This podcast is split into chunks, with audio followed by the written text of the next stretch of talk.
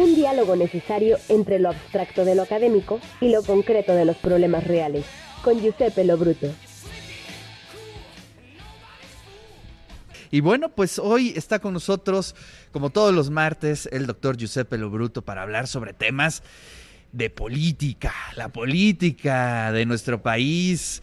Y hoy este, hablamos de un tema muy complejo, muy eh, interesante, qué es lo que está sucediendo en torno pues a las nuevas propuestas de legislación en torno al Instituto Nacional Electoral, ¿no? Eh, ¿Qué pasa? El plan B tuvo una pausa, se frenó eh, eh, con los jueces. ¿Cuál es tu punto de vista, doctor? ¿Qué tal? Buen día Ricardo y un gusto estar aquí en la FENAL y también. Mira, es un tema muy álgido, muy complicado. No soy un, un constitucionalista eh, mi análisis es nada más de sociología política.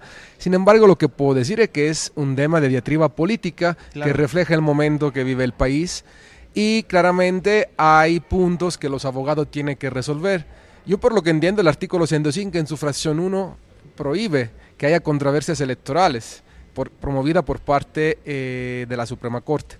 Y hay otro tema que la Consejería Jurídica del Ejecutivo pone eh, como, digamos, rechazo a lo que este juez eh, ministro instructorio hace, que es eh, el tema de que no es solo un ministro que puede bloquear toda una reforma, además que no es una reforma constitucional, recordémoslo, porque el plan A No, tuvo la mayoría que necesitaba.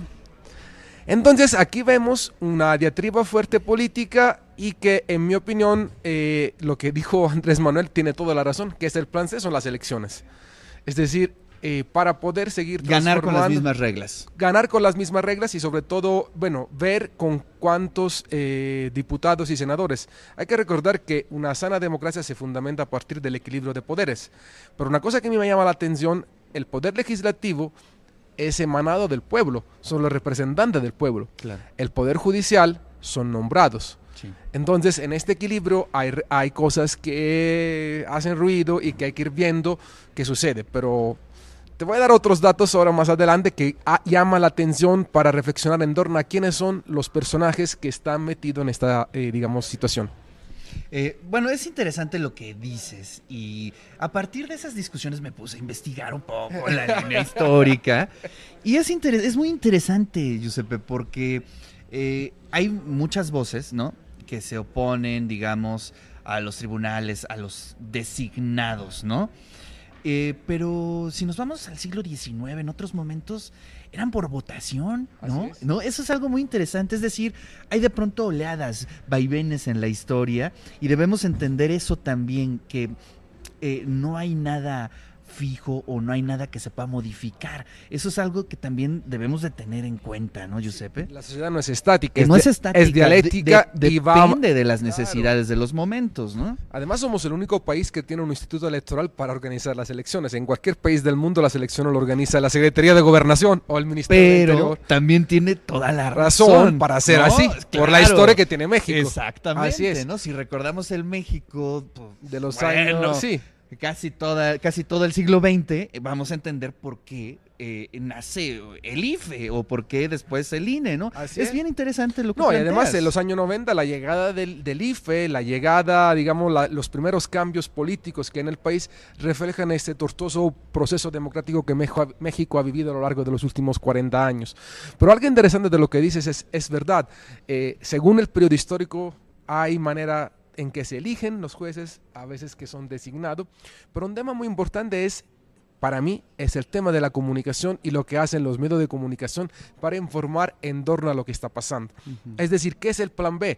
Que se, que se pide reducir los costos de los altos salarios y de 13 mil plazas se van a reducir de mil plazas, eh, que son estos puestos que según el análisis que se, que se hace son redundantes y que no eh, ayudan según el análisis que hacen los que proponen el, plan B, a eh, fortalecer el INE. El INE no va a desaparecer, esa es la otra cosa, el INE va a estar, además el INE es importante que haya un, instituto en este país que regule, que es el árbitro, pero también eh, yo le preguntaría al señor Córdoba de cuándo es su salario, todas sus prestaciones con respecto a lo que vive la mayoría de los mexicanos, por qué tiene un salario y junto a los jueces cuatro o cinco veces mayor a lo que tiene el presidente de la República.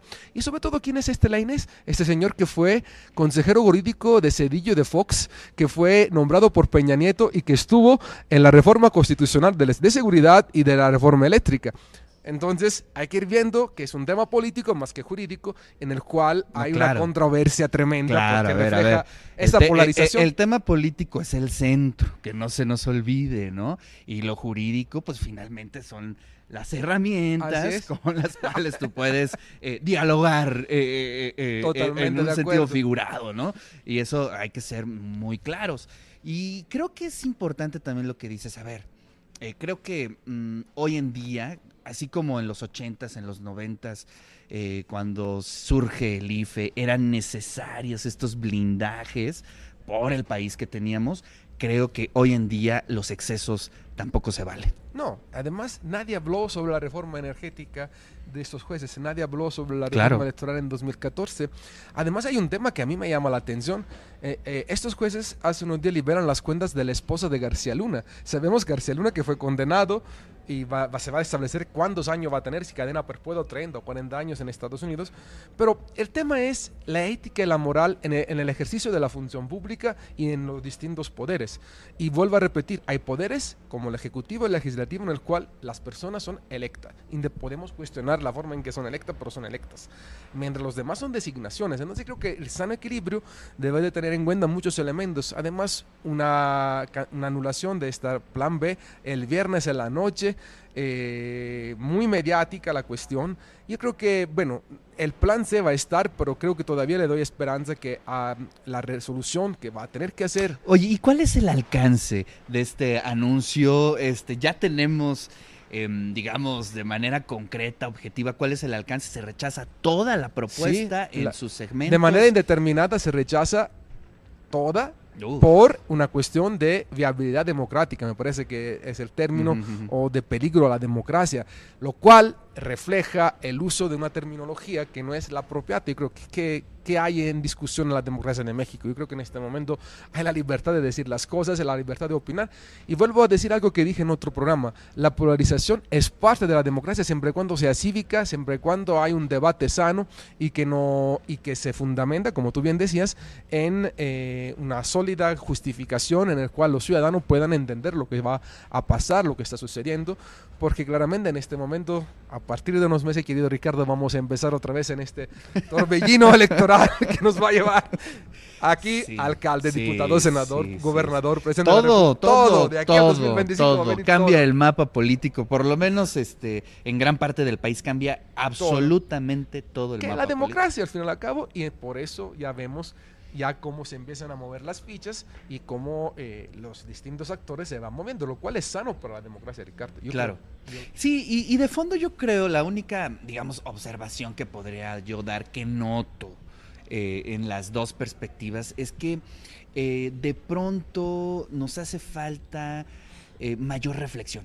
¿no? Creo que eso es, y digo, eso es normal, digo, en cualquier parte se ve, pero este, escucho argumentos de un lado, escucho argumentos del otro lado, y creo que necesitamos hacer una reflexión de mayor profundidad, con mayor información. Creo que eso es lo que nos hace falta, Josep. Total, totalmente, mayor reflexión y sobre todo que los medios de comunicación eh, visualicen esta reflexión.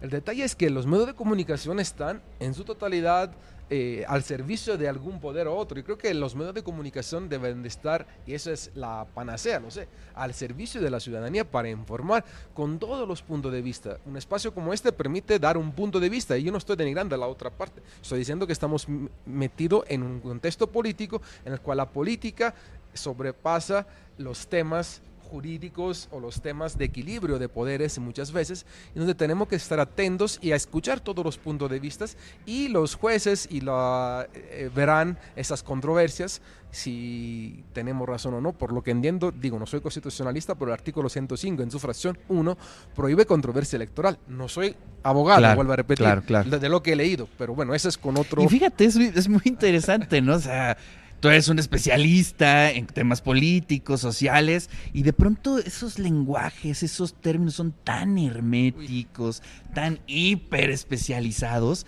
que pues imagínate la audiencia, imagínate la gente Hablando ¿Qué de, pasa, de- no? de un artículo de otro. Exacto, ¿qué pasa? Yo creo que lo más sencillo es entender que hubo un plan de reforma constitucional que no alcanzó tres cuartas partes del Congreso, porque es difícil que un país tenga tres cuartas partes, digamos, un partido político las tres cuartas partes del Congreso.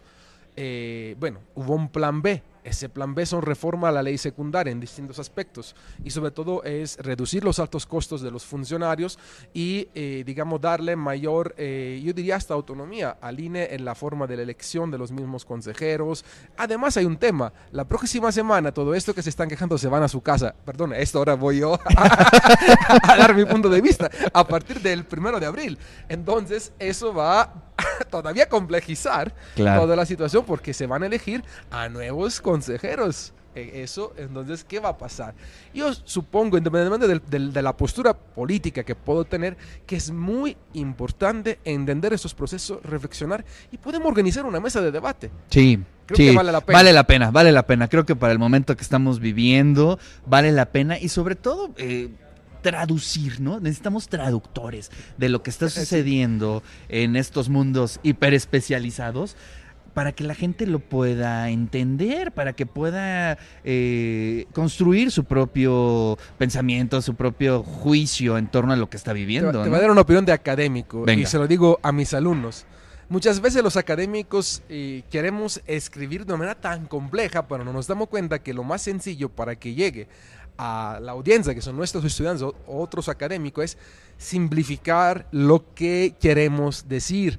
No hay que complejizar. Yo creo que cuando se complejiza, porque ni siquiera el académico o el, el juez Le queda tan claro, queda ¿eh? tan claro. Yo creo que hay que hacerlo sencillo, entender de qué trata y cómo puede, además, la ciudadanía entender, porque si nos ponemos a hablar que de artículo este y el otro, la verdad, la ciudadanía se va hasta alejar de estos procesos. Exacto, exacto. Yo creo que por eso es bien importante este tipo de espacios, ¿no? Donde tenemos diálogos con académicos, con escritores, pero que eh, el objetivo es divulgar, ¿no? Es decir, estos grandes temas, eh, un poco traducirlos y bueno, pues para construir una audiencia fuerte, lo que platicábamos con los directores de las radios universitarias, ¿no? No, Hoy jugamos- las audiencias es vital para un medio de Jugamos comunicación. un papel determinante, nos escuchan, nos critican, a algunos les gusta lo que decimos, pero de eso se trata al final a cabo, es que demos un punto de vista en torno a los temas centrales, a los fenómenos sociales que, eh, digamos, vivimos todos, todos los días y que, y directo indirectamente,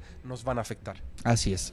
Giuseppe, muchas gracias No, de nada, un por estar estar aquí acá. en el tercer patio de esta Feria Nacional del Libro. Ya dijo Giuseppe que nos va a traer unos buenos libros para la audiencia, ¿no? Sí, bueno, yo les aconsejo que pasen también al stand del instituto. Quiero promocionar un libro que para mí es importante, Lo voy a decir, el libro de la catedral, eh, entre la Dirección General de Publicación, el Instituto y Profética. Sacamos la segunda edición de este gran libro. De veras, léanlo, adquiérelo. Es la investigación más importante, creo yo, en torno a nuestra catedral que se ha hecho en los últimos años. Y bueno, gracias por el espacio para poder promocionar también nuestros libros, 22 libros nuevos de 2022. Te los voy a mandar. Por para favor. Que también los puedas igual promocionar y regalarlos claro, a la claro. audiencia. No, pues, Giuseppe, muchísimas gracias por venir, por eh, discutir estos temas que son muy, muy necesarios. Y bueno, pues vacaciones. Vacaciones. son necesarias, la verdad, Exacto. 17 Des- días creo que son.